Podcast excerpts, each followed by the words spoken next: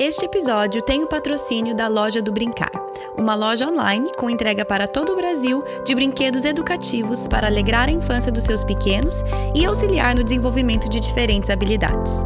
Você, ouvinte do Projeto do Coração, tem 10% de desconto em suas compras no site. Acesse www.lojadobrincar.com.br e utilize o cupom PDC10 ao finalizar a sua compra. Oi, eu sou a Kátia e bem-vindos ao podcast Projeto do Coração. Esse episódio faz parte da nossa série Os Atributos de Deus. Ao longo dessa série, teremos o privilégio de aprender com homens e mulheres de diferentes denominações e culturas, e eles nos ensinarão alguns dos atributos do nosso único Deus.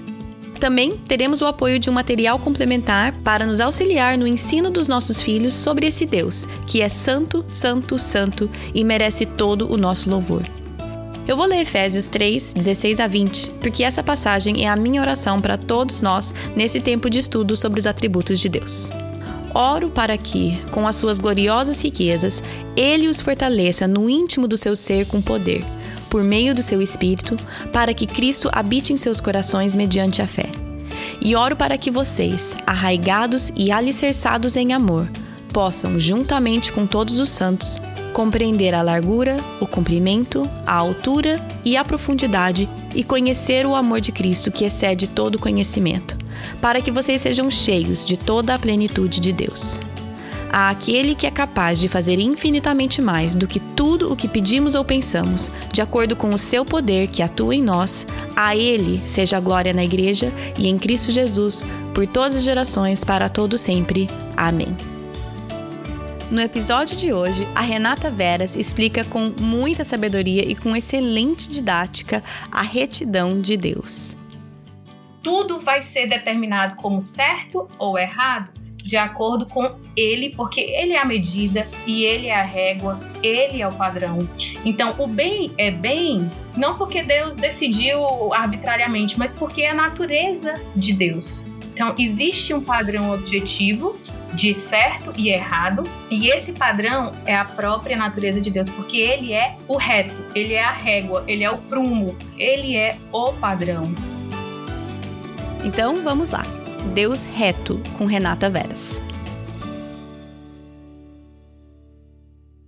Gente, hoje eu tenho o privilégio de conversar com a Renata Veras. Eu tava até falando com ela agora, eu falei, as pessoas te conhecem pelo Mulheres em Apuros. E ela falou que essa semana mesmo ela mudou, então, mas no Instagram ela era Mulheres em Apuros, acho que agora você, ela é pelo nome dela, mas, gente, a Renata também tem o blog Mulheres em Apuros, ela é autora é, de alguns e-books e livros físicos também. Lugar de Mulher é onde Deus dissere, também o livro Devoção, que ela me falou que agora vai sair impresso. Enfim, creio que todos vocês devem conhecer, mas é um privilégio para mim ter a Renata aqui. Renata, seja muito, muito bem-vinda ao podcast. Ô, Kate, muito obrigada pelo convite. É um prazer muito grande estar aqui. E foi muito bom estudar e, e conhecer mais um, sobre Deus, né, o atributo de Deus, é, especificamente a retidão de Deus, para poder compartilhar. Então, para mim já foi, para minha vida já foi uma benção muito grande. Eu espero que seja para outras pessoas também. Ah, graças a Deus. Enfim. Então, Renata, antes da gente entrar, né, né no, no atributo mesmo e você começar a até me ajudar a desembaralhar minhas ideias em relação ao assunto, mas eu gostaria que antes disso você se apresentasse, por mais que eu acho que todo mundo já deve te conhecer, se apresenta um pouquinho, fala da sua família, ministério, formação, dá uma, uma apresentaçãozinha pra gente. Tá certo. Então, eu sou Renata Veras, um, sou casada com o Valbert, pastor Valbert Veras, sou casada há 18 anos, tenho duas filhas, a Valentina, de 11 anos, e a Carolzinha, de 7 anos.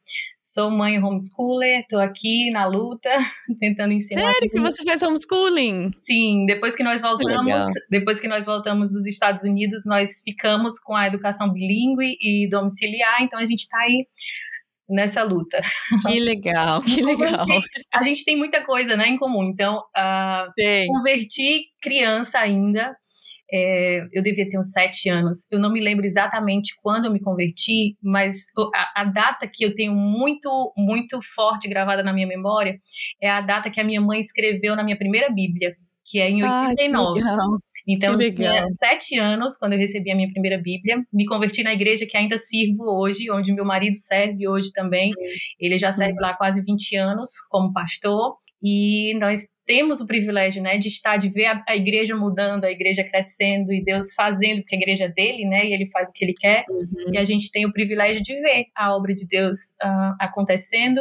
E a gente também tem o privilégio de servir, de ser moldado uh, nessa comunidade há tantos anos. Uh, nós também desenvolvemos um ministério no seminário Maranata, aqui em Fortaleza. É um, um seminário que tem quase 70 anos ou mais. Agora eu vou passar vergonha porque eu não sei.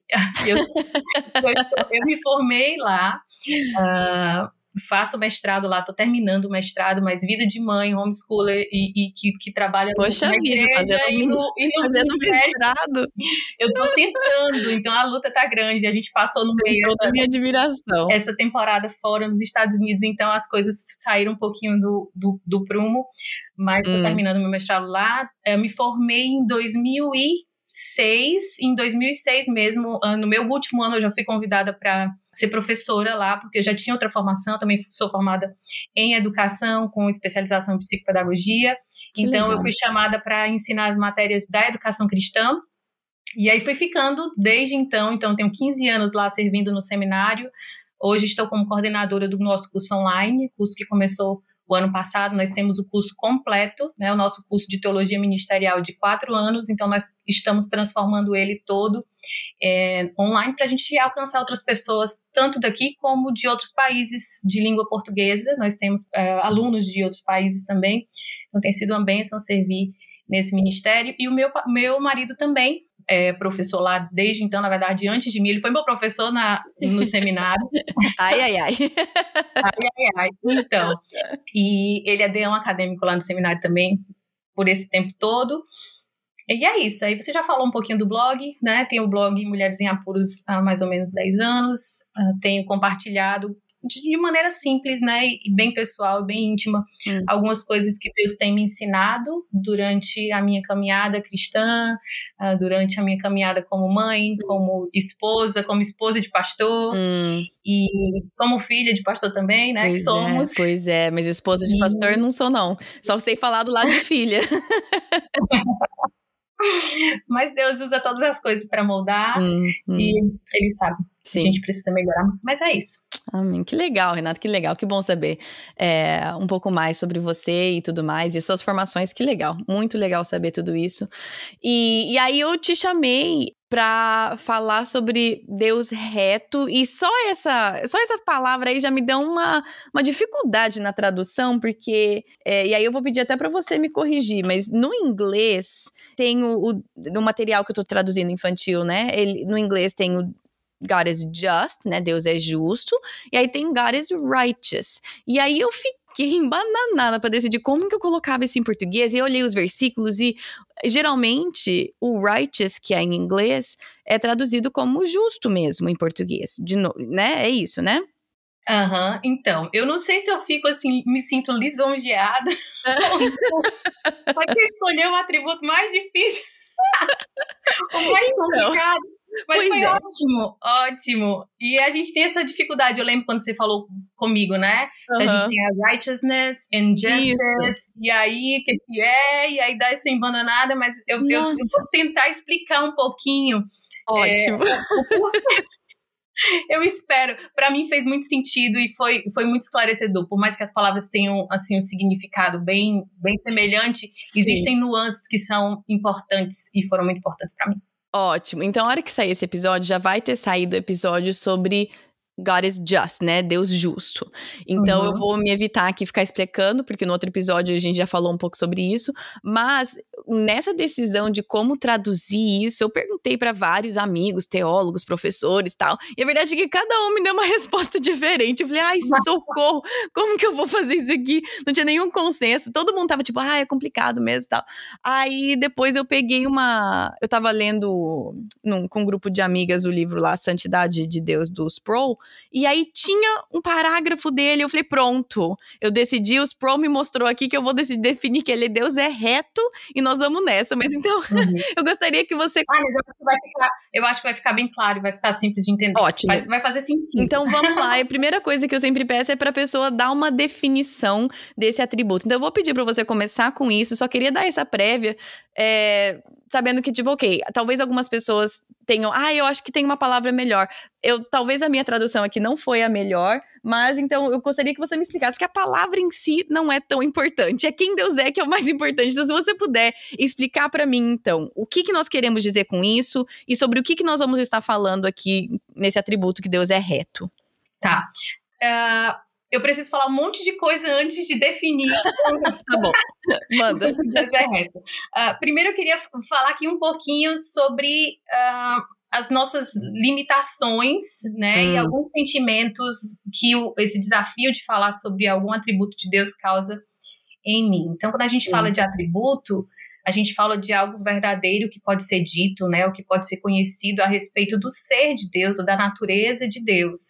Então, é um privilégio falar disso, mas também é um desafio muito grande, né? E esses uhum. sentimentos, pelo menos os, os, sentimentos que, que me vieram quando eu fui convidada, né, pela primeira vez, o primeiro sentimento é o sentimento de maravilhamento, porque hum. é maravilhoso saber que nós temos um Deus que se revela, né? Nós temos um Deus que se faz conhecido, um Deus que se comunica, Sim. Um Deus que se mostre para nós. E quando a gente vai ver algumas religiões, por exemplo, quando a gente pensa nas religiões do Antigo Oriente Médio, né, que, que eram contemporâneos ali dos, do, do povo de Deus, dos israelitas, é, a gente vê que o povo precisava tatear no escuro para saber o que é que Deus queria deles ou algo desse tipo. E é diferente conosco, porque nós temos um Deus que se revela, porque de outra forma nós não teríamos como conhecer Deus de maneira alguma. Uhum. E é, é, é, maravilhoso, né? Pensar um pouco sobre isso, é, tentar olhar com os olhos da fé uhum. para o nosso Deus e aprender alguma coisa a respeito dele.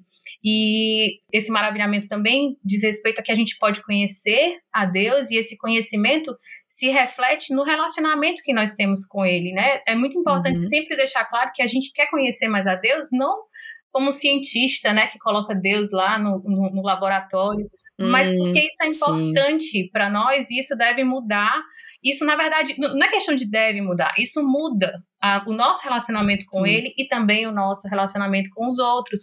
Às vezes a gente tem uma visão muito baixa, né, um conceito muito baixo a respeito de Deus. Uhum. Eu não me uhum. lembro de onde, onde eu li, mas às vezes a gente domestica, né, Deus, ou pensa em Deus como uhum. se fosse um homem né, como nós, só que com poderes maiores, né? Tudo que a gente pode fazer, mas ele pode fazer um pouco mais. Só que a gente precisa entender que as coisas não são bem assim. E aí vem para o próximo sentimento, que é esse sentimento de tremor, de me colocar realmente no meu lugar, né? Quem sou eu hum. para definir ou, ou tentar entender a Deus? E é possível porque ele se revele, ele quer que a gente conheça ele, mas ao mesmo tempo a gente precisa reconhecer as nossas limitações, né? As limitações de um ser humano limitado, falando uhum. ou pensando a respeito de um Deus que é ilimitado. Então a gente tem, por exemplo, limitações na nossa linguagem, né? A gente usa comparação para explicar o que é incomparável. Uhum, né? A gente sim. usa uma linguagem limitada para falar do que é ilimitado. E é claro que nunca, né, nas nossas palavras ou nas nossas definições, a gente vai poder abarcar tudo que é o nosso Deus, né? O nosso Deus que é ilimitado, que é infinito, que é maravilhoso, que é muito mais do que a gente pode conhecer. Uhum. Também tem a limitação da nossa compreensão, porque Sim. a gente não conhece completamente, né? A gente vai gastar a eternidade conhecendo o nosso Deus, e isso é maravilhoso, a gente nunca vai exaurir, né, ou, ou, ou esgotar aquilo que a gente tem para aprender a respeito do nosso Deus, uhum. mas ao mesmo tempo, aquilo que ele revelou a respeito dele, a gente pode conhecer, a gente pode conhecer com certeza. Sim. Né? Então a gente pode sim, ao mesmo tempo que a gente se maravilha e a gente tem esse tremor diante dele, a gente também pode falar a respeito do que ele é, porque ele se revelou. E aí vem esse terceiro sentimento que é o de temor, né, de ser fiel, muito fiel à revelação de Deus, a revelação geral através da criação, a revelação especial através da palavra dele, através de Cristo. Né? Em Cristo nós podemos ver, né, face a face, aquele que é a imagem de Deus, que é o Filho de Deus, em quem tudo, né, que, que, que está em Deus está ali nele também. Uhum. E esse tema para não, como você falou, para a gente não passar, né? É muito complicado, é muito delicado falar disso, porque a gente não quer falar nada além do que realmente é uhum. e, e, ter esse, essa, esse reconhecimento das nossas limitações é bem importante. Então, existe essa limitação quando a gente vai falar da retidão de Deus, né? Uhum. De Deus ser reto. Falar da retidão de Deus é uh, especialmente desafiador porque a gente tem esse, essa limitação da linguagem fica muito clara. Sim. A gente tem, né? Sim. A gente tem essa, essa convergência e, e essa a gente não sabe quando começa a santidade, a retidão Isso, e a justiça. É, é, alguns amigos falam assim: não, mas então você está falando sobre santidade, então não sei o que. Eu falei, ai, senhor, eu tô muito embananada.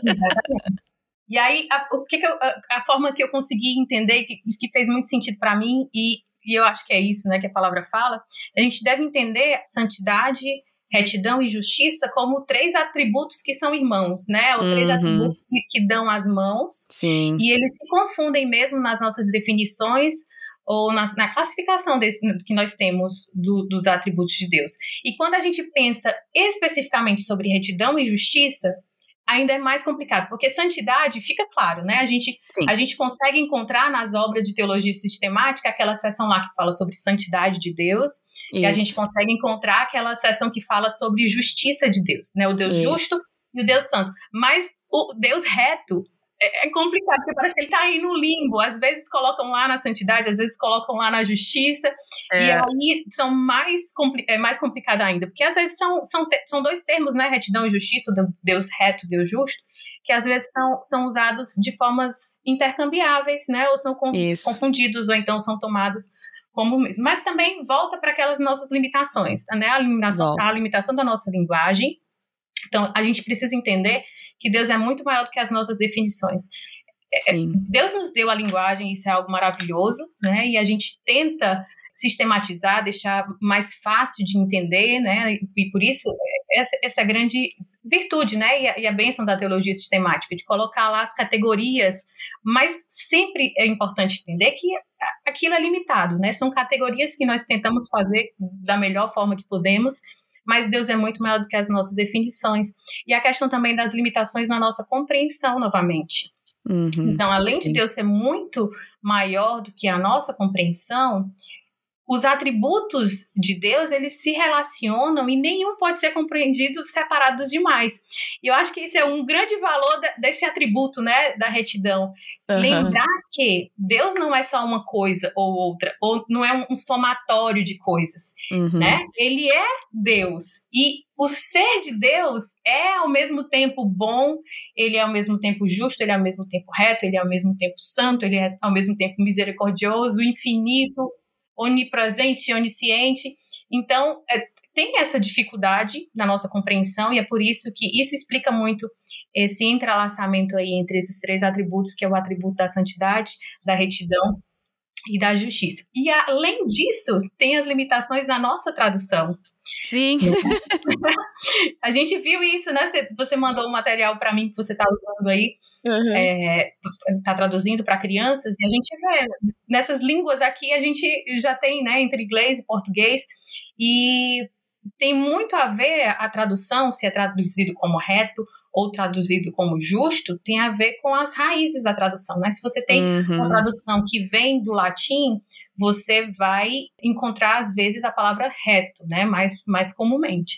E se tem uma tradução que vem mais do alemão, você vai encontrar o justo. Mas aí o que importa é na Bíblia, né? E, e nos, dos originais, como é que a gente vê? Será que uhum. existe essa diferença realmente entre os termos. É a mesma palavra nos originais, não é não? No Antigo Testamento, no Novo Testamento sim, mas no Antigo Testamento hum. não. E, ah, então já quero aprender, diga-me. Eu não vou falar hebraico nem grego, porque o meu professor vai me pegar. Não precisa pronunciar a palavra. Não, e, e, graças a Deus a gente tem ferramentas hoje, né, que nos ajudam muito.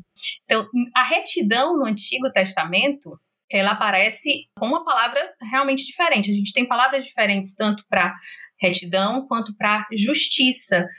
mesmo que elas possam ser consideradas como gêmeas também siamesas, né? Elas sempre estão Uhum. juntas, ou elas também são usadas de maneira intercambiável. Por exemplo, quando a gente vai lá para Gênesis 18 e 19, diz assim: Deus falando para Abraão, né? Eu escolhi para que ordene a seus filhos e às famílias deles que guardem o caminho do Senhor, praticando o que é certo e justo. Essa palavra certo seria o que nós temos na tradução como reto também, dependendo da versão que você usa. Então, é a palavra geralmente que é traduzida para reto.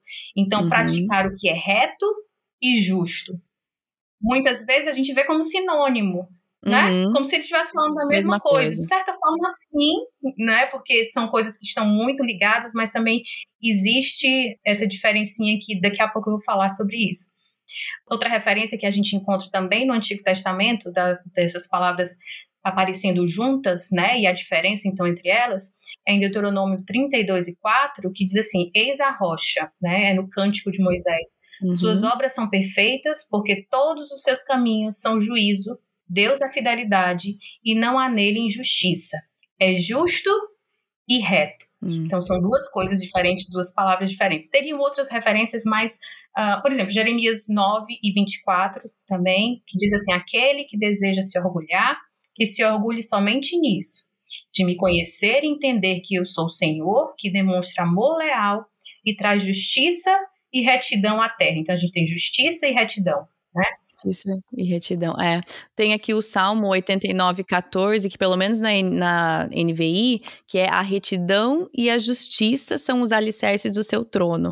Aí na Almeida atualizada já é um pouco diferente, mas fala assim: justiça e direito são o fundamento do seu trono. Então, pelo menos eu peguei alguns também, eu falei assim: bom, existe essa palavra em algumas traduções, o, a- o reto, a retidão, né? Aham, Então são palavras diferentes no original. Não é porque o, o tradutor pegou uma só palavra Uhum. e, e quis colocar duas, do- dois significados, sinônimos. né, do- dois sinônimos.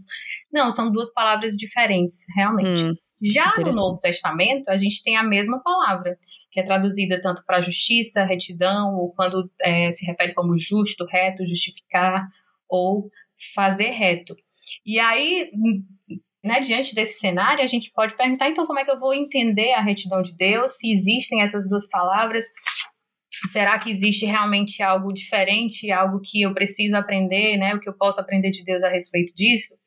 A melhor forma da gente entender a retidão de Deus é primeiro estudar em conjunto, né? Lembrando que os Uhum. atributos de Deus são todos interrelacionados, né? Eles se confundem e eles se entrelaçam. E é- ao mesmo tempo que a gente entende, né, que, que é preciso estudar santidade, retidão e justiça em conjunto, é importante também entender que existe essa diferença, né? E perceber essas nuances que são preciosas, que nos ensinam muito. Então, tentando explicar. Então, vou falar dos três, tá bom? Um pouquinho, vou, vou tentar me deter no retidão, que é o tema, uhum, mas sim. é impossível falar de retidão sem falar também sobre santidade e justiça e estabelecer as, as semelhanças, né, e as diferenças. Ótimo. Então, quando a gente fala de santidade, retidão e justiça, a gente está falando do que alguns teólogos vão, vão categorizar como os atributos morais de Deus, né? Ou, se a gente for colocar em uma palavra mais, mais Uhum, simples, né, uhum. e que engloba tudo, é a pureza moral de Deus. Deus é puro, né? E essa pureza é vista na sua santidade, na sua retidão e na sua justiça. Então, quando eu digo que Deus é puro, ele é um ser com isenção absoluta de tudo que seja perverso, de tudo que seja mal, de tudo que Hum. seja pecado. Então, Uhum. ele é puro. E a Sim. gente vê, então, a gente entende essa pureza na santidade de Deus, né? Que eu acredito que vocês trabalharam a santidade de Deus, Iremos trabalhar bem depois, Uhum. mas sim. Uhum. que é a singularidade de Deus, né? O fato de Deus ser totalmente separado da criação, que nele a gente Isso. tem a pureza absoluta, ele é sem pecado, ele é separado de nós ou do nosso Uhum. pecado, e o nosso pecado faz separação entre nós e Deus. A ideia de que nele não há nenhum tipo de mal moral e que ele não tolera nenhum tipo de mal moral, Uhum. porque ele é santo. Sim. A gente tem essa ideia de santidade, né, da pureza moral de Deus. A retidão também é essa pureza moral de Deus, mas é essa santidade ou essa pureza no sentido mais determinativo ou no sentido mais legislativo. Hum. Vamos pensar aqui um pouquinho nos, nos, três poderes, mas vamos pensar nos dois poderes, né? Uhum, então a gente tem o legislativo e a gente tem o judiciário ou uhum. né, o executivo. Então, Deus é santo, ele é puro.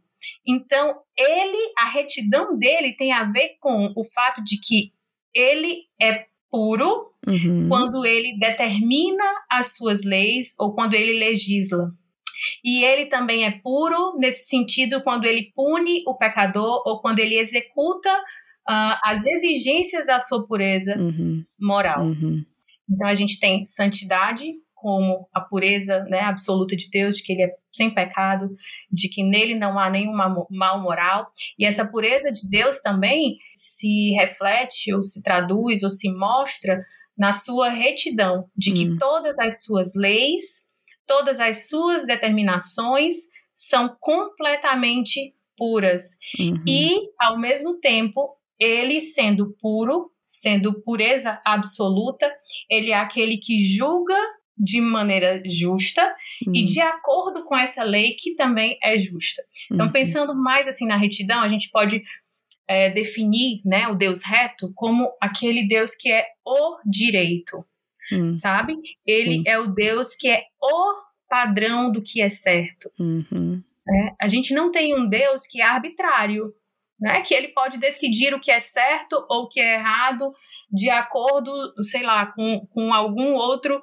padrão, porque ele é o padrão. Sim. Uhum. Não pode existir algo diferente do que é certo e do que é direito, porque ele é o padrão e ele é o certo, ele é o direito. Talvez na palavra em inglês até nos ajuda mais quando a gente pensa em direito, né? Direito, uhum. por exemplo, nas leis. Então, uhum. Então, Deus é reto, Deus, o, o, o righteous, ou righteousness, no sentido de que ele é o direito, ele é a lei. Uhum. Você tá entendendo? Uhum, sim, sim. No sentido de que ele é o padrão, ele é sim. a fonte, mas ele é a medida, ele sim. é a régua. Tudo vai ser determinado como certo ou errado de acordo com ele, porque ele é a medida e ele é a régua, ele é o padrão, ele é o uhum. valor e o padrão mais elevado do universo. Então, Sim. o bem é bem não porque Deus decidiu arbitrariamente, mas porque é a natureza de Deus. Uhum, então, existe um padrão objetivo de certo e errado, e esse padrão é o ser de Deus, é a própria natureza de Deus, porque ele é o reto, ele é uhum. a régua, ele é o prumo. Então, se eu quero saber se eu estou reto ou não estou, né? A gente, quem, quem trabalha na construção civil, ele precisa do prumo, precisa da régua. Isso. Então, ele é a régua, ele é o padrão. E ele, ao mesmo tempo que ele é reto, né? Ele é o direito perfeito infinito, ele é o legislador por direito e hum. por natureza. A gente diz assim, eu, eu gosto, essa é a cara do meu pai, ele diz, manda quem pode e obedece quem tem juízo. ele, Deus manda porque ele pode, não porque ele simplesmente é o criador do universo e seria assim algo arbitrário, mas é porque ele é o padrão. Uhum, sim. Ele é o padrão de certo então, as suas leis são perfeitas, as suas leis são santas, as suas leis são retas, as suas leis são justas. Hum. E a gente vê muito isso, por exemplo, no Salmo 19, né? Quando hum. Davi fala a respeito da lei de Deus, que a lei do Senhor é perfeita e restaura a alma, os juízos do Senhor são verdadeiros. Então, o nosso padrão, falar que Deus é um Deus reto, ele é dizer que Deus é o padrão. Hum. Então, ele, como sendo o padrão, ele é a lei. Então, todas as outras coisas precisam se conformar ao padrão de Deus, porque não porque ele quer ou porque uh, por, por, um capricho divino, uhum. mas porque é a natureza dele. Ele é assim. Ele é puro, né? E os seus padrões são o direito, né? Não é um direito ou uma lei ou uma regra. Ele, ela é a regra absoluta que está acima de todas as coisas. E aí, quando a gente passa para a justiça, já é essa santidade no sentido executivo, né? Ele é a lei uhum. e é ele quem administra e aplica essa lei. Né? Ele tem o direito de exigir e ele exige que todos sigam o seu padrão. E ele é um justo juiz no sentido de que ele é imparcial e é invariável na aplicação e na execução da lei, que é ele mesmo. Hum. Então, a gente pode pensar em Deus como onde a retidão e a justiça dão as mãos. Hum. Se a gente for pensar, por exemplo, eu posso ter um juiz que ele é justo, tá? Uhum. O juiz é justo, mas ele é justo porque está aplicando de maneira correta uma lei, essa lei pode não ser justa. Você Sim. concorda? As duas precisam ser justas para que exista uma justiça completa. Exatamente. Então, as leis e a aplicação dela. Exatamente. Somente em Deus nós temos essa pureza moral absoluta. Isso. Né? Onde a retidão, onde as leis, o padrão é justo e onde o juiz aplica de maneira justa. Então a gente pode dizer que retidão e justiça dão as mãos. Então existe nessa nuance diferente e a gente uh, começa a olhar para Deus como o nosso padrão. Nós gostamos muito de relativizar as coisas né? A gente, pro, a gente procura padrão em todo canto e o nosso padrão é, um é o padrão absoluto é Deus. É, então, sim. Conseguiu ficar um pouquinho claro que seria a retidão e a diferença entre retidão, santidade e justiça? Sim, eu adorei essa sua.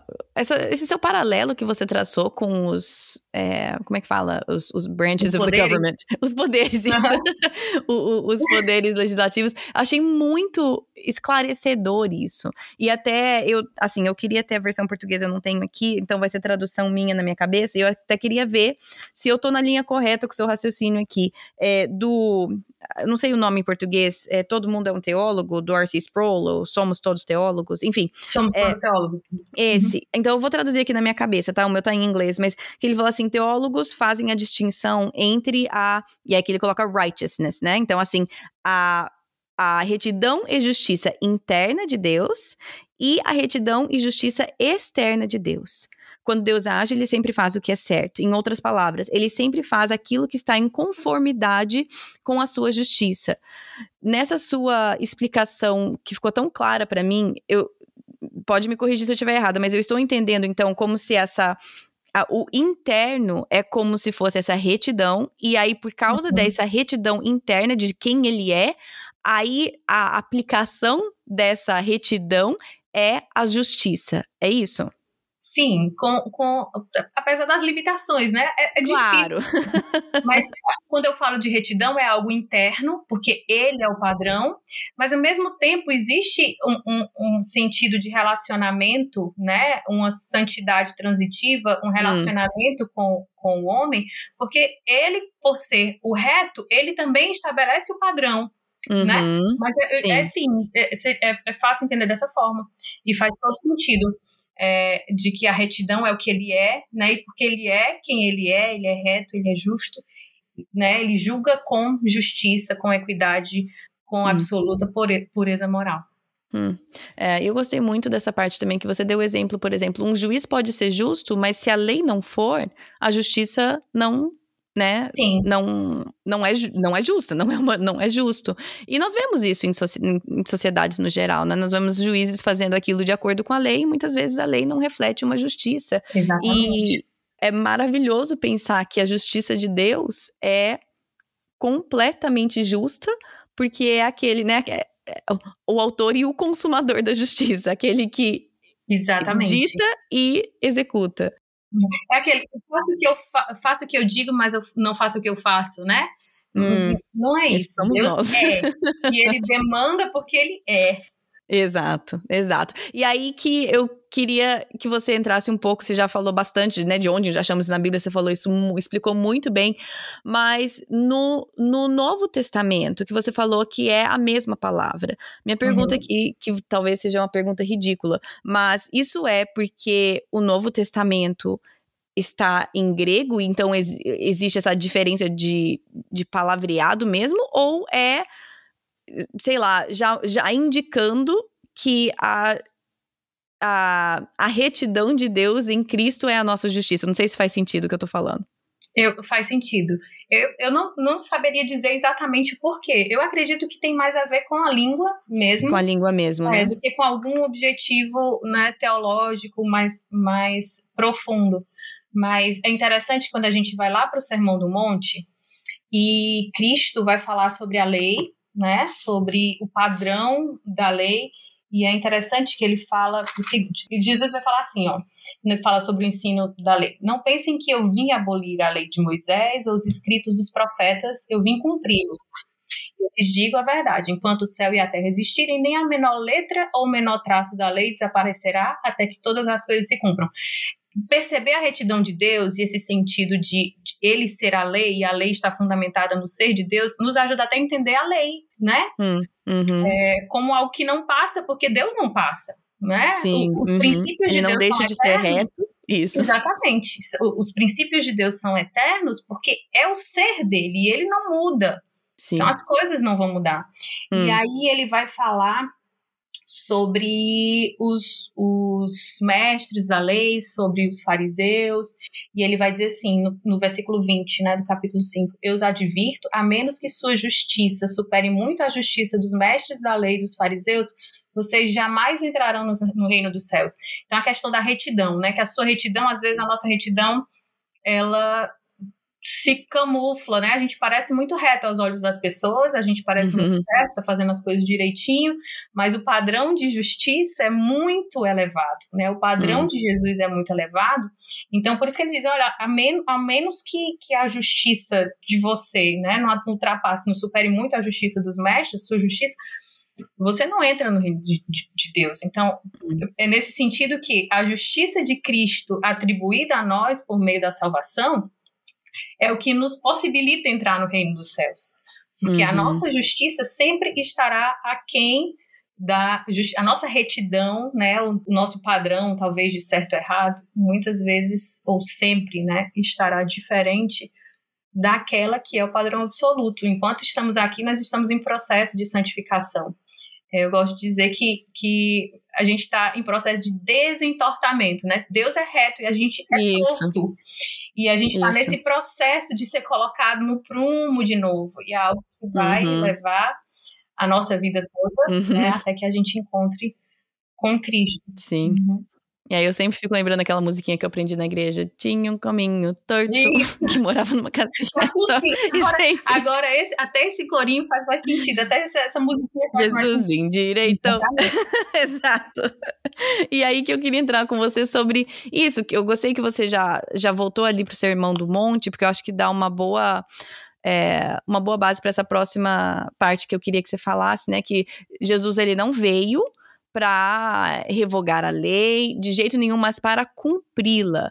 E aí que eu queria que até o material infantil ele, ele leva as crianças a, a, a compreenderem isso, que nós somos tortos, né, o hominho torto, mas que Jesus veio então para cumprir aquilo, que o righteousness, né, a retidão de Deus por meio de Jesus nos é dada. Uhum. Eu queria que você explicasse e falasse um pouco sobre isso também. Então, no Antigo Testamento, temos aí a, a, a lei, que não é retirada pela vinda de Jesus, muito pelo contrário, ela é, a, a lei é cumprida em Cristo. Uhum. Pronto. Fale comigo um pouco a importância da gente entender isso. Tá. Então, a- o Novo Testamento deixa bem claro que o objetivo da lei era exatamente apontar né, para o pecado, para a incapacidade humana de cumprir aquela lei e a necessidade humana de um salvador, de alguém que fosse capaz de cumprir aquilo que nós não éramos capazes de cumprir. Então, a Uhum. lei salienta o quanto nós somos pecadores, e o quanto nós precisamos de alguém que cumpra as exigências da lei no nosso lugar. Então, da mesma forma como a lei apontava para o pecado no Antigo Testamento, as pessoas precisavam crer em Deus para a salvação.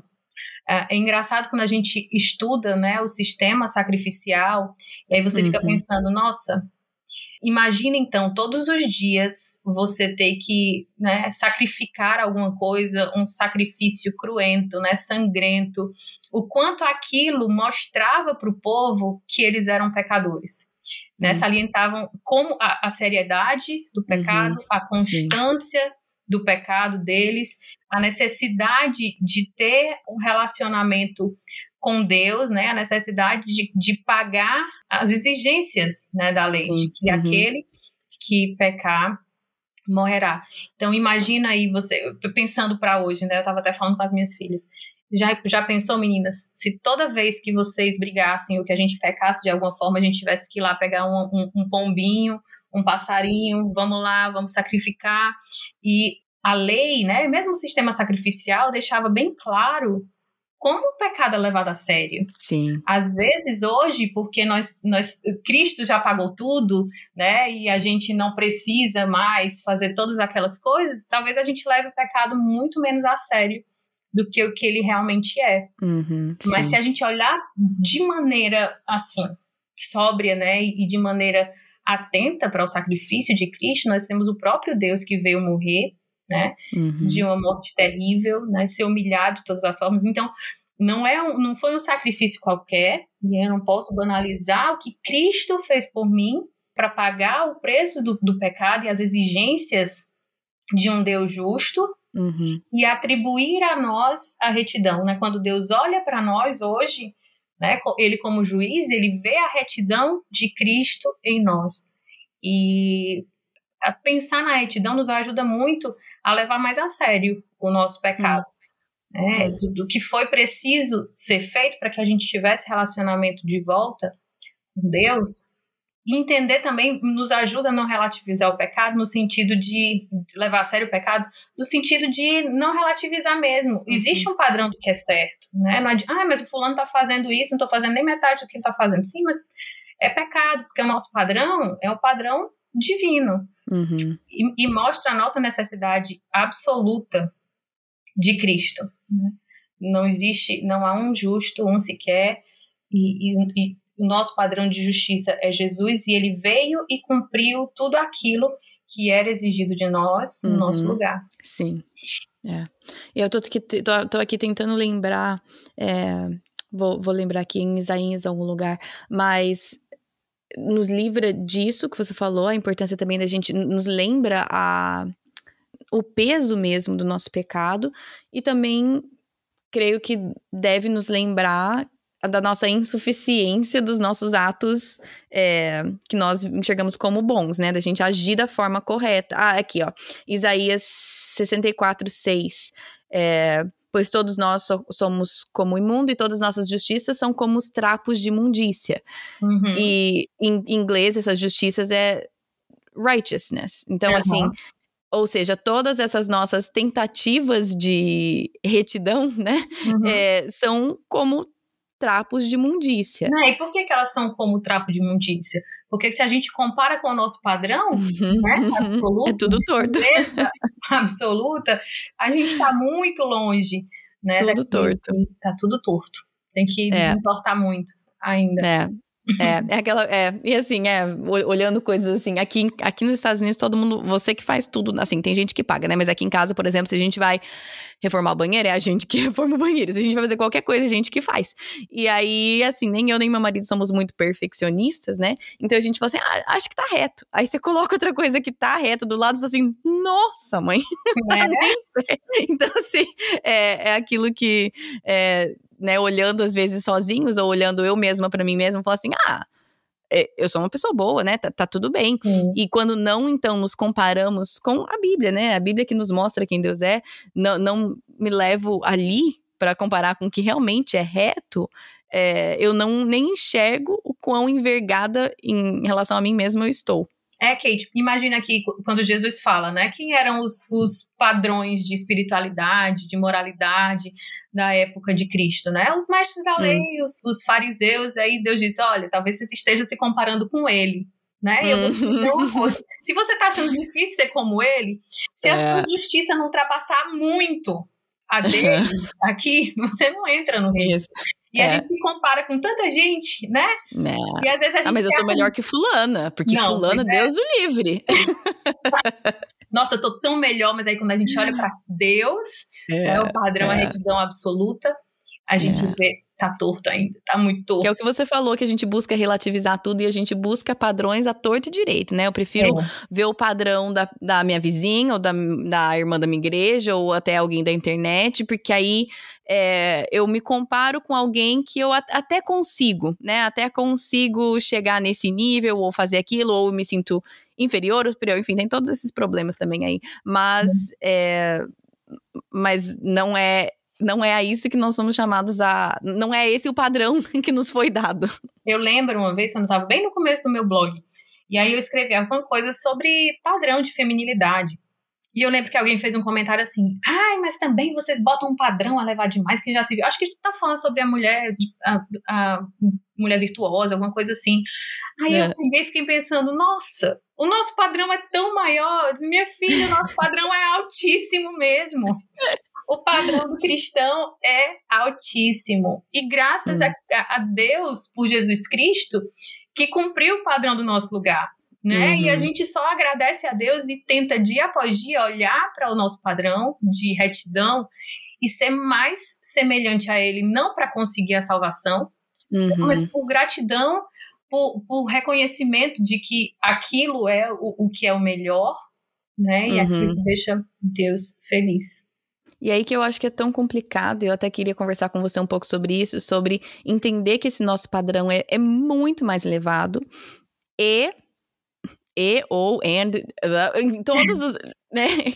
não é um ou outro mas também entender que nós não não alcançamos esse padrão Exatamente. e eu vejo que é tão fácil a gente ir para um extremo ou para o outro eu falo por mim mesma né de ir para um extremo tipo o meu, né, o, o, que, o que é me exigido, e sempre assim, né, minha avó, ela sempre falava assim, aquele versículo de quem, para quem muito é dado, muito é exigido, porque nós fomos dados, assim, uma família cristã e tudo mais, e eu ficava assim, é. ai meu Deus do céu, que horror, eu fui dado tanta coisa e eu preciso então, e ou seja, esse, esse temor, não temor no bom sentido, mas esse medo mesmo, de uhum. ter que alcançar esse padrão, é, e aí cair nessa de não sei qual seria a palavra em português, mas ativismo, de achar que eu mesma, né, Isso. e esse striving, esse que eu, a palavra Legalismo, ativismo. É, esse, esse buscar essa piração, essa é a palavra que eu tô buscando, piração. É isso aí mesmo. É, ou o outro lado de. Que aí, alguns autores que eu não vou lembrar, mas que é, é, é baratear a graça, baratear o, o, sacrifício de Jesus.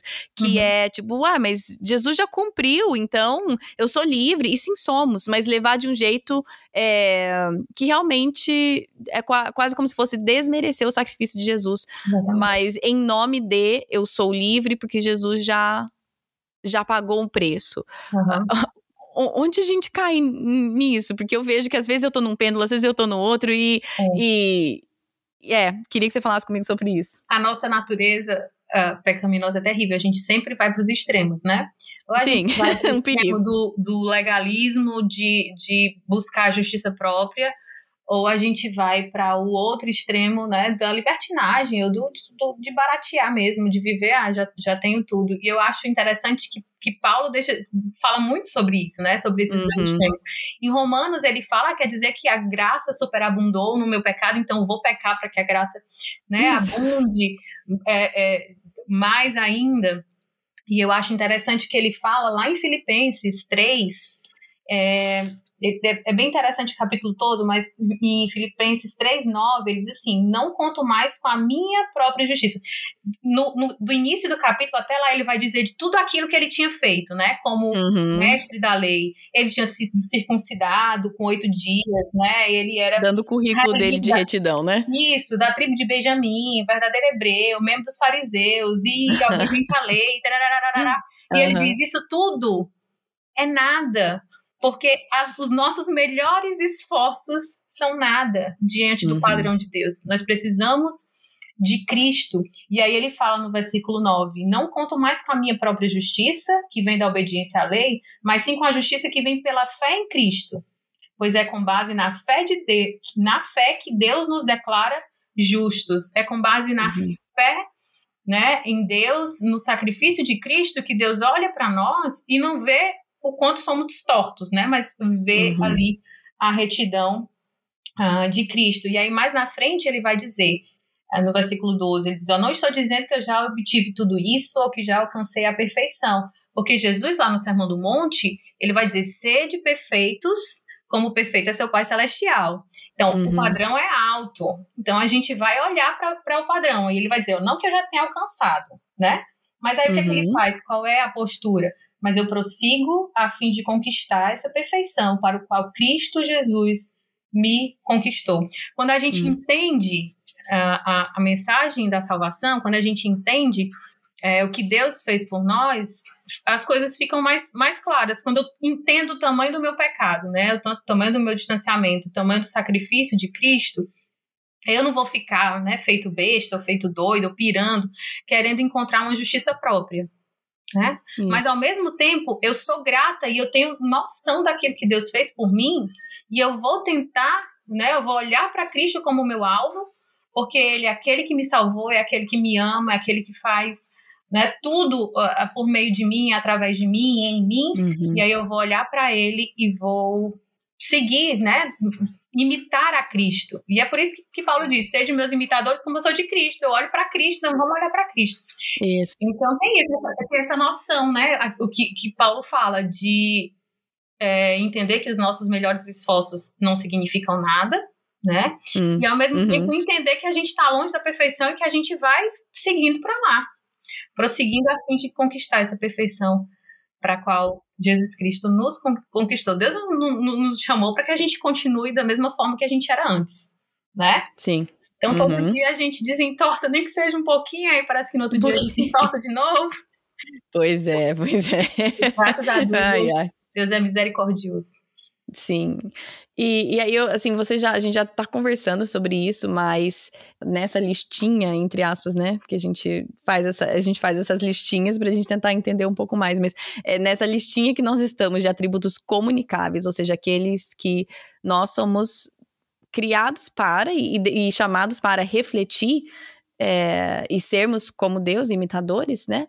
E, a, a, minha última pergunta sempre é, e, tipo, e daí? Deus é reto? Uhum. E daí? Que que isso, uhum. que, que isso deveria mudar para mim? Nessa lista de, nessa nossa parte de estudando os atributos comunicáveis é um pouco mais óbvio, né? Porque se somos chamados a imitar, é um pouco mais óbvia a resposta dessa pergunta. E até a gente estava uhum. falando um pouco sobre as dificuldades, né, na aplicação disso na nossa vida diária.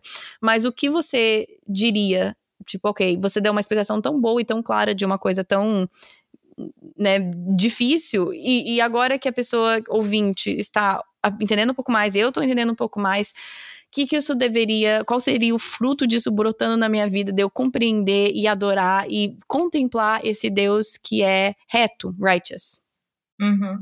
É, o objetivo da teologia, de qualquer estudo né, que a gente faça da palavra de Deus, é sempre conhecer mais ao nosso Deus, não por curiosidade apenas, uhum. mas porque a gente quer ter um, um, relacionamento pessoal, né, mais pessoal e mais próximo com o nosso Deus. Isso. E essa noite eu tava, Senhor, às vezes a gente, nós, né, que nascemos em um lar cristão, que fomos criados dentro da igreja, a gente tem essa tendência a banalizar o que, o que é o nosso Deus, hum, né? Sim. Olhar para os atributos nos ajuda a perceber a grandeza do nosso Deus, mas não é tão fácil. Não. É, pode ficar tudo no nível intelectual sempre. E a minha oração sempre era: Senhor, me ajuda a olhar para ti, né, levando em conta essa nova coisa, né, que eu consigo entender agora um pouco mais a respeito de ti e o que é que isso muda na minha vida, né, uhum. o que uhum. pode me ajudar realmente nesse conhecimento mais íntimo e mais próximo, na minha caminhada mais íntima e mais próxima contigo. E aí, eu acho que uma das coisas muito importantes é de entender a retidão é que entender essa retidão que Deus é reto nos faz conhecer mais a Deus e amar mais a Deus, porque a gente sabe que a gente não tem um Deus mesquinho ou um Deus caprichoso hum. ou um Deus que é, ele, ele exige e coloca regras porque ele gosta, né? Ele tem prazer de colocar um monte de regra, de, de impor um monte de condição mesquinha, limitadora. E não, não é isso. O nosso Deus uhum, é um Deus que é reto e ele põe as, as regras, né? E ele determina as coisas como devem ser por causa da sua natureza, que é reta, que é boa, que é uhum. é certa, que ao mesmo tempo é amorosa, que é misericordiosa, que é infinita e que é tudo ao mesmo tempo. Então, uhum. nós temos esse Deus que é puro e reto, e todas as suas leis, então, né, quando eu entendo que ele tem o direito de mandar sobre a minha vida, não sou eu que tenho o direito de dizer como as coisas são. E quando eu vou para a palavra de Deus, eu vejo e, e, e, posso ver sim, e devo entender que todas as suas leis refletem o seu caráter, hum. né? Re refletem quem ele é. E todas as suas leis, suas leis são santas, todas as suas leis são justas, todas elas são boas, são para o nosso bem, e a gente pode e a gente deve seguir essas regras com tranquilidade, né? Hum, Buscar, sim. porque nós sabemos que é o padrão absoluto. A gente vai lá para o Salmo 19, é interessante a gente perceber que a, a forma como o, o salmista se refere à lei de Deus. E é diferente da, da, forma como a gente, né, como nós crentes hoje em dia, a gente se refere, a gente olha para a lei de Deus, as exigências da lei de Deus, e lembra que quando o salmista escreve lá, ele está se referindo à lei hum. mosaica, né, o Pentateuco. A gente vai ler o Pentateuco e é um sofrimento sem fim. Nossa, passar em números, ah, Levítico, o nome do Deuteronômio, não acredito que eu vou ter que ler aquilo, é tão chato. Tão chato. E o que é que o salmista faz? A, a lei do Senhor, ela é perfeita, né? Sim. Ela é reta quando a gente entende quem o, no, o nosso Deus é, a gente consegue entender melhor Uh, aquilo que ele espera de nós, né? As, as leis, os padrões, os mandamentos, aquilo que ele espera. E por, por ele ser quem ele é, né?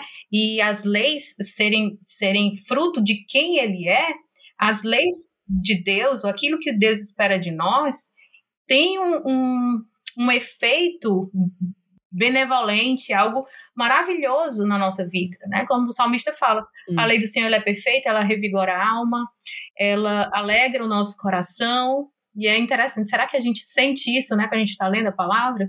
É, hum. Esse revigorar da nossa alma, essa alegria no nosso coração.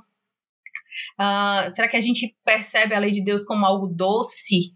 Hum. E pensar no Deus reto como ele é a retidão absoluta, né, como o padrão, como a régua, como o direito, nos ajuda a perceber e olhar até para as escrituras de uma maneira diferente.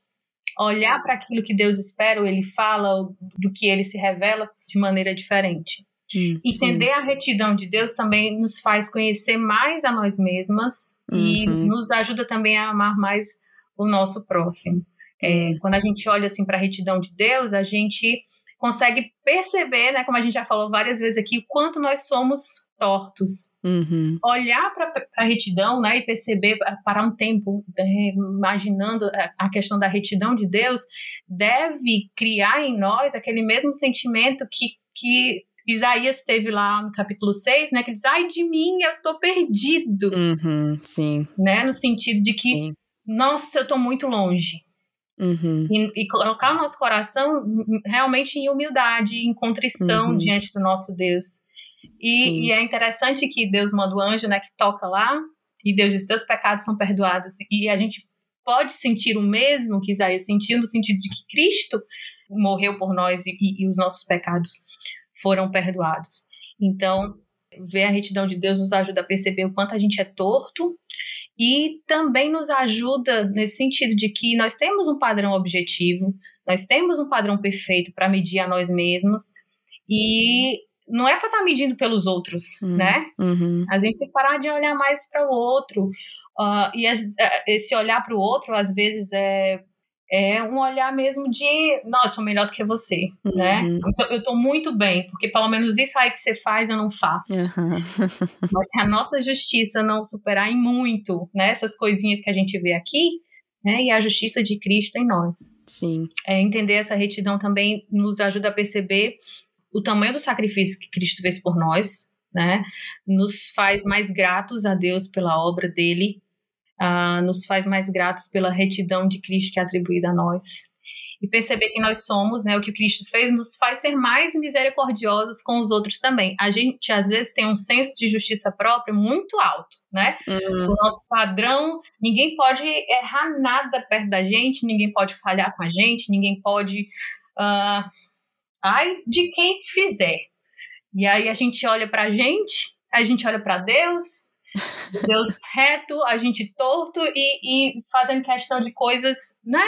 Não no sentido de, de passar a mão no pecado, mas no sentido de ser misericordioso, né? De perdoar, hum. de entender, de olhar com amor. E conhecer a Deus muda o nosso relacionamento com Deus, mas também muda, deve se refletir no relacionamento que nós temos com as outras pessoas. Hum. Deixa eu fazer uma pergunta sobre isso, porque eu acho importante esse ponto que você falou que deve refletir num relacionar, num relacionar mais cheio de misericórdia com as pessoas ao nosso redor. É, mas eu também vejo, e tá vendo assim, né? Tô falando de uma amiga minha, tá? Não eu. É, mas assim, a pessoa é, muitas vezes fica assim, compa é, pega isso e vê como Deus é reto e uh, usa isso como quase como se fosse uma uma arma contra as pessoas ao redor. Porque o padrão é tão alto, ao invés disso me tornar mais misericordiosa, isso me torna mais julgadora até. É, uhum. E de novo, né? Não sou eu, imagina, que, que, que caio nessas vezes, mas é outra, uma amiga minha que, que sofre com isso. Tô perguntando por uma amiga, assim. É, uhum. Mas eu, eu, eu sei, eu concordo, e eu sei disso na minha cabeça, que o, a retidão de Deus deve me tornar mais misericordiosa. Mas por que que tantas vezes, é, é claro que a resposta é o pecado, mas eu queria que você falasse comigo sobre isso, sobre essa tendência de quanto mais eu tento me endireitar, e aí eu sei que vai também de tentativas nossas, mas, mas fala comigo sobre essa tendência nossa, às vezes, de quanto mais tentamos nos aproximar, é, mas exigimos isso de uma outra, de outra das pessoas ao nosso redor e na verdade acaba com menos misericórdia para as uhum. pessoas ao nosso redor. A, a, causa é o pecado, né? Como você falou. Sim. Não tem muito segredo, eu sei. Não. Mas eu queria só conversar sobre. Uhum. E a causa é, eu acho que o motivo é porque a gente está olhando menos para Cristo do que nós deveríamos. Uhum. Então, o nosso foco está muito desajustado muito hum. desajustado. Então, quando a gente olha para cá, só para mim, para os meus relacionamentos, para as pessoas que estão aqui, porque eu estou fazendo, eu deixo de é, observar o padrão perfeito e o quanto eu estou longe desse padrão. Né? Quando eu tiro os olhos do, do padrão, eu coloco outra coisa qualquer como padrão. Uhum. E quando eu tiro os meus olhos de Cristo, eu também esqueço o porquê que eu faço as coisas, né? Uh, eu, eu devo, sim, buscar, como Paulo fala, prosseguir a fim de conquistar essa perfeição por causa de Cristo que me conquistou, né? Como gratidão, não porque não por merecimento, não porque eu sou boa, muito pelo contrário. Uhum. Né? Se eu olho para Cristo e pelo que ele, e o que ele para o que ele fez por mim, eu entendo que os meus melhores esforços ainda são insuficientes. Eu não sou salva porque, né? Eu sou muito boa. E às vezes a gente cai sim nesse legalismo, né? uhum. né? Talvez um legalismo assim de, de santidade, eu não sei. Mas a, eu acho que falta a gente olhar mais para Cristo uhum. e menos para os outros ou menos para nós mesmos. É importante olhar para a gente quando a gente olha para Cristo ao mesmo tempo, né? Olhar uhum. demais para a gente pode trazer dois, duas reações diferentes. Ou a gente se desespera né? Porque a gente. Uhum, uhum. E aí eu preciso olhar para mim e olhar para Cristo que já fez tudo por mim. Ou a gente se ensoberbece, né? A gente olha como eu tô fazendo direitinho, olha como eu tô fazendo, uhum, né? Uhum. E a falta também é dessa, dessa compreensão, esse vislumbre da retidão de Deus. Do quanto Deus é reto e o quanto que, por mais que a gente tente, por mais que a gente tenha é, prosseguido ainda, a gente ainda está muito longe, né? Estamos todos dependentes da graça de Deus, da misericórdia de Deus, o processo do Espírito Santo dentro de nós de nos, de nos moldar. Hum. Eu acho que quando Deus mostra, né, eu, eu, eu sempre digo isso, que é misericórdia de Deus quando Deus nos mostra o quanto nós somos pecadores. Às uhum. vezes, uhum. a gente. Eu, eu já cheguei em, em, época da minha vida assim, nossa, pois tá aí, tô conseguindo pensar em nenhum pecado aqui que eu tô. Sobrou nenhum? ah, ah, coitado.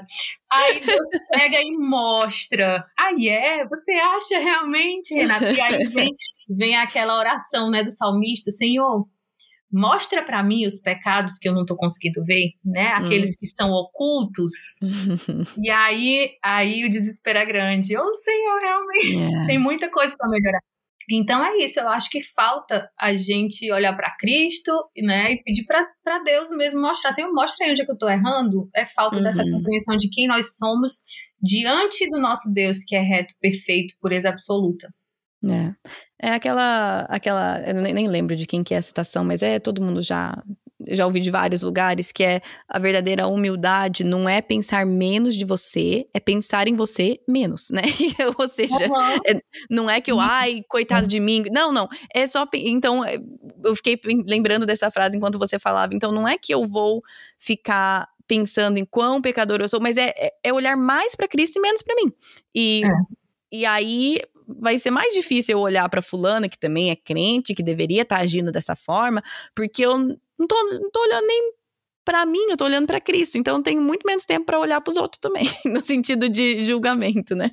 Daí, Kate, que a gente vê uh, aquele versículo lá que você falou, né? Uh, como até os nossos atos de justiça são trapos são de imundícia. Trapos de imundícia. Porque a gente faz aqui a, a, aquelas coisas que a gente sabe que Deus espera que a gente faça, mas a gente faz para cobrar do outro, a gente é. faz para mostrar que a gente está fazendo. É. E aí, se o outro não faz, a gente, né? O, é. o motivo e o foco tá desajustado. Tão desajustado, tão torto. Uhum. Exatamente. É. Renata, é... muito obrigada. Ah, Tem mais alguma coisa que você queria falar? Eu tenho. Ai, pois bem, continue. eu sou assim, eu sou terrível, difícil demais pra aceitar falar, mulher, mas depois que eu começo. Ah, eu que... que não vou te cortar, continue, pelo amor de Deus. assim, tem só mais um pontinho aqui que eu acho é, é interessante é, pontuar. Por favor. Eu, eu falei que Entender a retidão nos faz conhecer mais a Deus e amar mais a Deus. Entender a retidão nos faz conhecer mais a nós mesmos e amar mais o próximo. Uhum. Entender a retidão também nos faz entender que Deus, o que é que Deus espera de nós, né? Uhum. Então Deus uhum. quer que a gente se adeque ao seu padrão. É, é, como você falou aqui, no caso da, da retidão, é um atributo comunicável, né? É algo que ele ele nos fez a sua imagem e semelhança e ele espera isso de nós, porque a maneira como nós refletimos e glorificamos a Deus é, enquanto estamos aqui, né? Somos uhum. imagem de Deus e Deus espera que a gente reflita o atributo da retidão aqui. É, quando a gente pensa nos atributos comunicáveis, a gente pensa né, o que Deus espera de nós. Quando a gente pensa em outra definição, que é os atributos transitivos, é também de como Deus age conosco. Ao mesmo tempo que uhum. Ele espera de nós retidão, Ele age de forma reta conosco.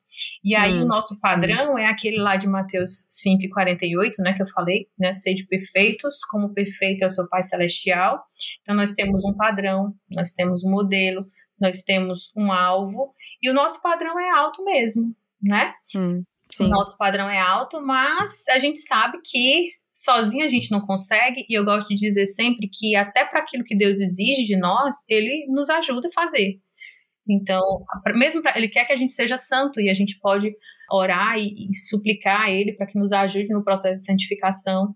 Ele quer que a gente creia e eu gosto muito lá quando, quando ele diz você crê, né? Um do, dos nos evangelhos e o homem diz eu creio, mas me ajuda na minha incredulidade.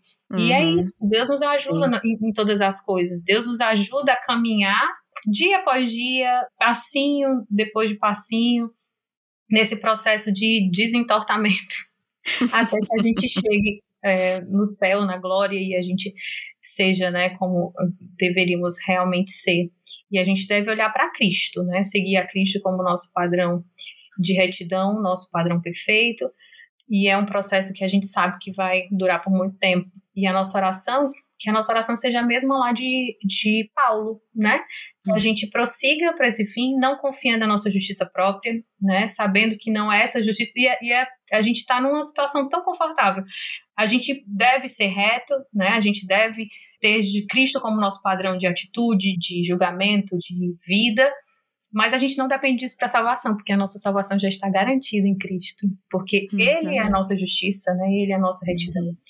E sem precisar confiar na justiça própria, a gente caminha, então, para ser cada vez mais de acordo com esse padrão de retidão né, absoluta de direito e seguindo aquilo que ele revelou para nós através das escrituras a respeito do que ele espera, né, que é um reflexo da sua retidão, uh, da sua pureza.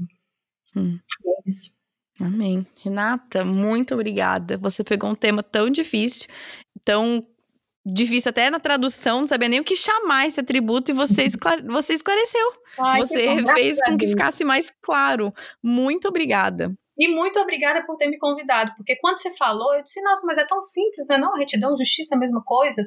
Aí quando eu fui estudar, eu pesquisar bastante, eu, marido, arranja os livros todo teu aí, me ajuda aí.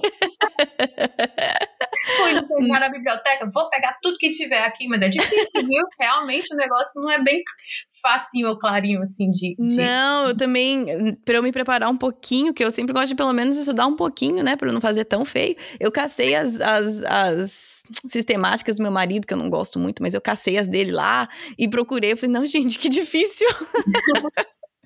Mas foi bom, eu aprendi muito sobre o meu Deus e isso é maravilhoso, muito bom. Muito, muito obrigada, Renata. Poxa vida, por, aceito, por ter aceito o convite, por ter feito é, com tanta excelência. Eu sei que somos limitados, como você mesmo colocou no começo, com a nossa linguagem, com a nossa compreensão, mas eu te agradeço tremendamente a seriedade que você levou com a, a, profundidade que você teve no seu estudo e com a clareza que você teve ao, ao passar aquilo que você aprendeu. Ai, que bom, Deus seja louvado. Porque ele sabe o quanto eu sou confusa. pois, pois bem, não teve confusão. Pelo menos para mim, eu não escutei nada de confuso. Nada. Deus é bom. Deus, é, bom. é bom. Renata, é, se você puder, eu sei que você falou um pouco no começo, mas para quem quiser adquirir os seus livros, onde eles, onde eles acham? Certo o meu livro Lugar de Mulher, onde Deus disser, eu creio que ainda tem algumas últimas unidades no site da editora Peregrino, né? Ele está okay. esgotando e a gente vai fazer uma segunda edição revisada, talvez ampliada. Orem por isso. Que é, legal. O livro novo que já saiu, a gente vai ter o lançamento oficial na próxima semana, mas ele já está à venda no site da editora 371, que é o livro Devoção à Caminhada com Deus. Legal. E ajude, eu não quero dar prejuízo para as editoras. Duvido que seja o caso.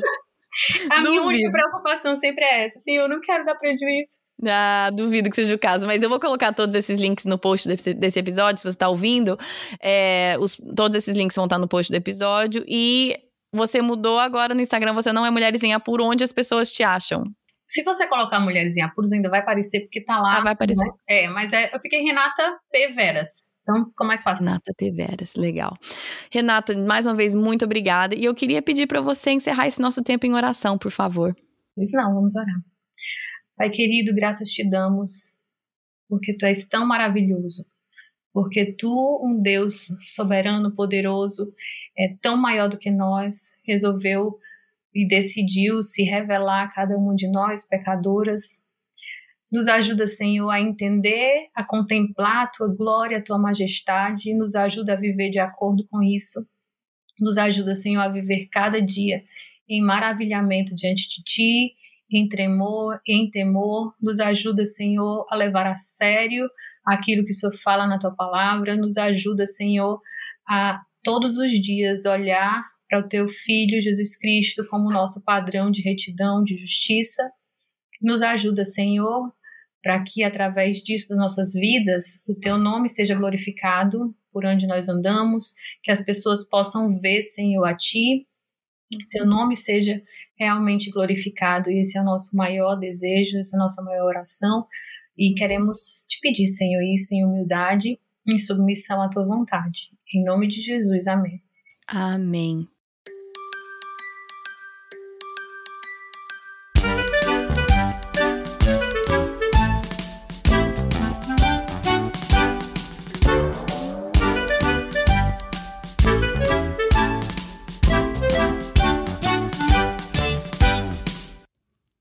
Deus é reto.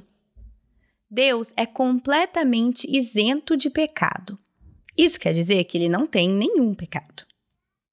Papais, para essa atividade você precisará de dois pedaços de papel branco simples, um giz de cera e alguns adesivos.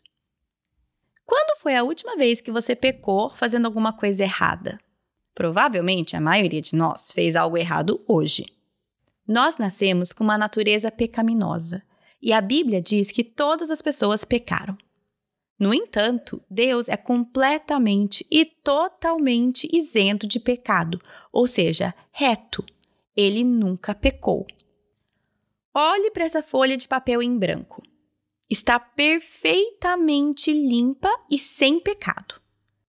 Agora, quando eu desenhar um pontinho no papel, ainda está perfeitamente limpo? Não. As coisas erradas que nós fazemos, como mentir para as nossas mães ou ter um pensamento maldoso sobre um amigo, são como pontos no papel. Se você tem muitos pontinhos, um ponto grande ou somente um pouco de pontos medianos, seu papel não está perfeitamente limpo. Não é reto. Ninguém em todo tempo viveu uma vida perfeita e reta, exceto Jesus. Algum amigo ou parente mora em outro estado ou país? É difícil estar separado das pessoas que amamos, não é mesmo?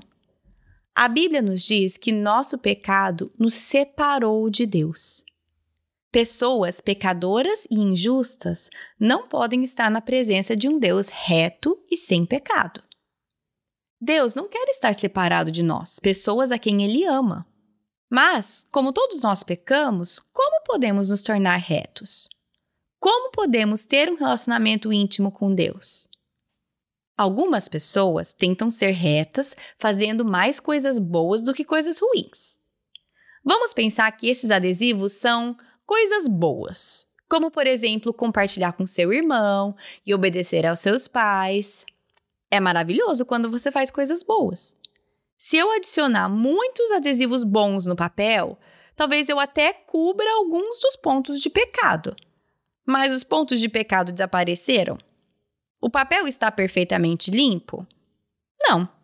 Não importa quantas coisas boas você faça, isso nunca apagará o seu pecado. Você nunca será reto, mesmo se você fizer muitas coisas boas. Então, se nunca poderemos fazer coisas boas o suficiente para sermos retos, como podemos consertar a nossa separação de Deus? A boa notícia é que Jesus nunca pecou. Ele foi o único que viveu uma vida perfeita. A sua vida se parece como essa outra folha de papel, perfeitamente limpa, nenhum ponto de pecado. Quando Jesus morreu na cruz, ele levou o nosso pedaço de papel com nossos pontos de pecado e escreveu o seu nome no topo do papel. Quando eu escrevo Jesus no topo do seu papel, isso mostra que todos os seus pecados pertencem a Ele. Então, Jesus deu a você a folha de papel dele, perfeitamente limpa. Eu vou escrever o seu nome aqui no topo do papel limpo para te mostrar que Jesus trocou com você. Você tem a retidão de Jesus e pode estar perto de Deus. Tudo que você precisa fazer é aceitar o pedaço de papel perfeito de Jesus como seu. Deus é reto. Isso significa que você está justificado com Deus. Você pecou, por isso está separado de Deus. Mas Jesus deu a você sua própria vida reta para que você possa ter um relacionamento com Deus. Isaías 59, 2 Mas as suas maldades separaram você do seu Deus. Os seus pecados esconderam de vocês o rosto dele, e por isso ele não os ouvirá. Efésios 2, 13 mas agora, em Cristo Jesus, vocês que antes estavam longe foram aproximados mediante o sangue de Cristo. Versículo para memorização. Mas Deus demonstra o seu amor por nós. Cristo morreu em nosso favor quando ainda éramos pecadores. Romanos 5, versículo 8. Querido Deus reto, eu tenho pecado muitas vezes e você é completamente sem pecado. Sou grata por Jesus trocar a minha vida pecaminosa com a sua vida reta, para que eu possa ter um relacionamento íntimo com você. Eu aceito o presente que é a sua vida reta. Amém.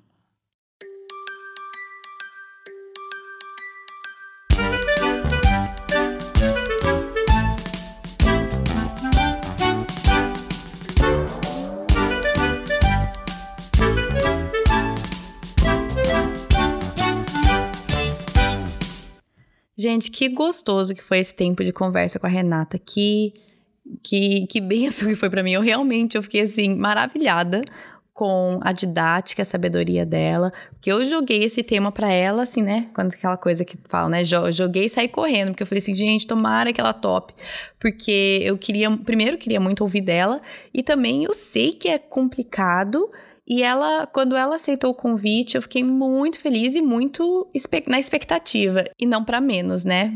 Eu espero que para cada uma de vocês tenha sido tão bom e edificante quanto foi para mim esse tempo com ela. Eu imagino que vocês saibam do, dos materiais dela ainda mais que eu, mas tudo que eu já li da Renata, todas as coisas que eu já consumi dela, me edificaram tremendamente. É, eu comprei o material de advento dela ano passado. Na época que o, esse livro, que agora está em formato físico, Devoção, saiu em e-book, eu lembro que eu dei uma olhada, achei demais, compartilhei com várias amigas minhas do Brasil. Então, todos os links que ela mencionou, onde você pode comprar os livros dela, Devoção e Lugar de Mulher é Onde Deus Disser. Esse eu não li ainda, mas gostaria de ler.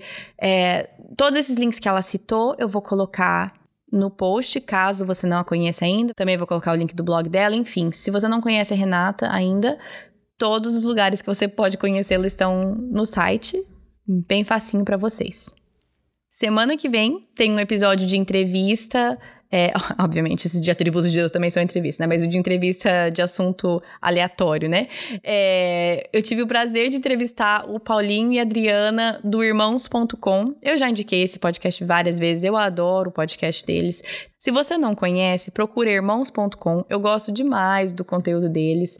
E eu fiquei sabendo, descobri nessa gravação com eles que eles são Deixa eu ver se eu vou falar certo. Eles são o podcast mais velho do Brasil que continua soltando conteúdo. Então, pelo que eu entendi, tem podcast que começou antes deles, mas todos os que começaram antes que eles não soltam mais conteúdo novo. Então, eles são os experts da área. mas eu não falei com eles sobre podcast, eu falei com eles sobre Ai, gente, e agora? Como que eu vou resumir sobre o que, que eu falei com eles? Falei. No, nosso assunto foi é, filmes, vídeos, é, livros, filmes, como decidir o que mostrar, o que não, o que permitir, o que não. Como sempre, gente, não são três regrinhas, não são, não, não vamos dar uma lista do que pode e que não pode, não é assim, não é, muito pelo contrário, na verdade. A entrevista foi muito pelo contrário. Então, mas foi uma conversa muito agradável com eles. É, foi uma troca de figurinhas bem gostosa. Eles também têm dois meninos eles gostam de muitas coisas parecidas que eu e meu marido. Então, rolou uma conversa bem gostosa. Então, este é o episódio da semana que vem. O Paulinho e a Adriana De Gaspari falando sobre isso, sobre como que nós então decidimos o que deixamos nossos filhos assistir, o que não permitimos, a importância de assistir junto, de ler junto, de processar junto com os nossos filhos, enfim. Chega, né? Semana que vem vocês vão ouvir a entrevista com eles. Se você quiser seguir o podcast nas redes sociais, no Facebook é Projeto do Coração, no Instagram é PDC Podcast o site é projetodocoração.com. No site tem um post para cada episódio. Também tem lá todos os materiais que já foram produzidos, tem guias para filmes, tem todas as séries que já foram feitas, tudo organizado lá no site. Se você não consegue achar alguma coisa, é só colocar lá na barrinha de busca o que você está procurando que vai aparecer lá para vocês. Se você quiser se tornar um mantenedor do podcast, tem alguns extras, alguns benefícios a mais, sem contar que vocês então abençoam esse ministério. Tem um podcast bônus só sobre isso, chama Faça Parte do PDC. No Instagram também tem um botão lá que te leva fácil. Você clica lá na link da bio e tem lá Seja um mantenedor do PDC. Bem fácil. Qualquer dúvida é só mandar uma mensagem, tá bom? Acho que é isso. Bom final de semana para vocês e até semana que vem. Na Bíblia, em Miqueias 5:5, está escrito que ele será a sua paz. Se eu acredito na Bíblia, eu acredito que apesar das minhas circunstâncias, ele será a minha paz. Meus filhos estão tocando terror dentro de casa? Ele será a minha paz. Estou me sentindo culpada por não passar mais tempo com os meus filhos? Ele será a minha paz. Estou cansada de ter as mesmas brigas de sempre com meu marido? Ele será a minha paz. Gritei e perdi a paciência de novo. Ele será a minha paz. Vamos tentar lembrar disso e, com a ajuda de Deus, escolher a viver nessa paz todos os dias. Kate, só um minutinho, porque o gato quer entrar. Na... Eu, escutou, eu escutei o gatinho, eu falei assim, é um gatinho? Ele, ele, ele fica arranhando a porta enquanto eu não abri. Fica lá, vai lá. Pronto. Vamos ver se ele não vai. Não, aí ele quer que eu vá abrir agora a torneira para ele beber água. Ai, gente. Kate, eu vou ter que parar mais um. Fica à vontade. Gente, olha, eu imaginei que as crianças iam me atrapalhar, mas o gato. não imaginei. Esse gato. Nossa. Eu adorei. Ai, Olha, gente, sempre no final, se tem, no final do episódio eu coloco o erro de gravação, eles vão ser oferecimento do seu gato. pois pronto. Ai, ai.